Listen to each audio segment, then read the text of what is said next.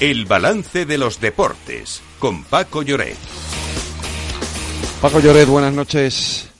Hola Federico, ¿qué tal? Muy buenas. Muy rápido porque tengo ya todo un almirante esperándome para hablar de la guerra palestino-israelí. Eh, Champions, ¿qué está pasando? Hay dos partidos en juego y luego el resto a las nueve. Sí, señor. Eh, vamos a ir con espíritu de síntesis.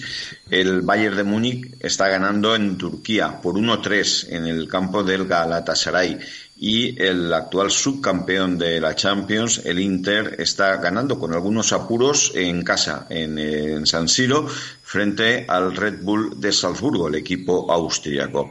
Y tenemos tres españoles en liza, los tres a la misma hora. El Real Madrid juega en Portugal ante un equipo que no es de los ilustres, no es ni el Benfica, ni el Oporto, ni el Sporting de Lisboa, pero que lo está haciendo muy bien en los últimos años. Cuatro cambios en la alineación, entran Modric y Camavinga, también eh, Nacho y Fran García. El Sevilla juega en casa, partidazo ante el Arsenal, entrenado por un español, Miquel Arteta, repite la formación que jugó el pasado sábado en Liga y empató con el Real Madrid 1-1.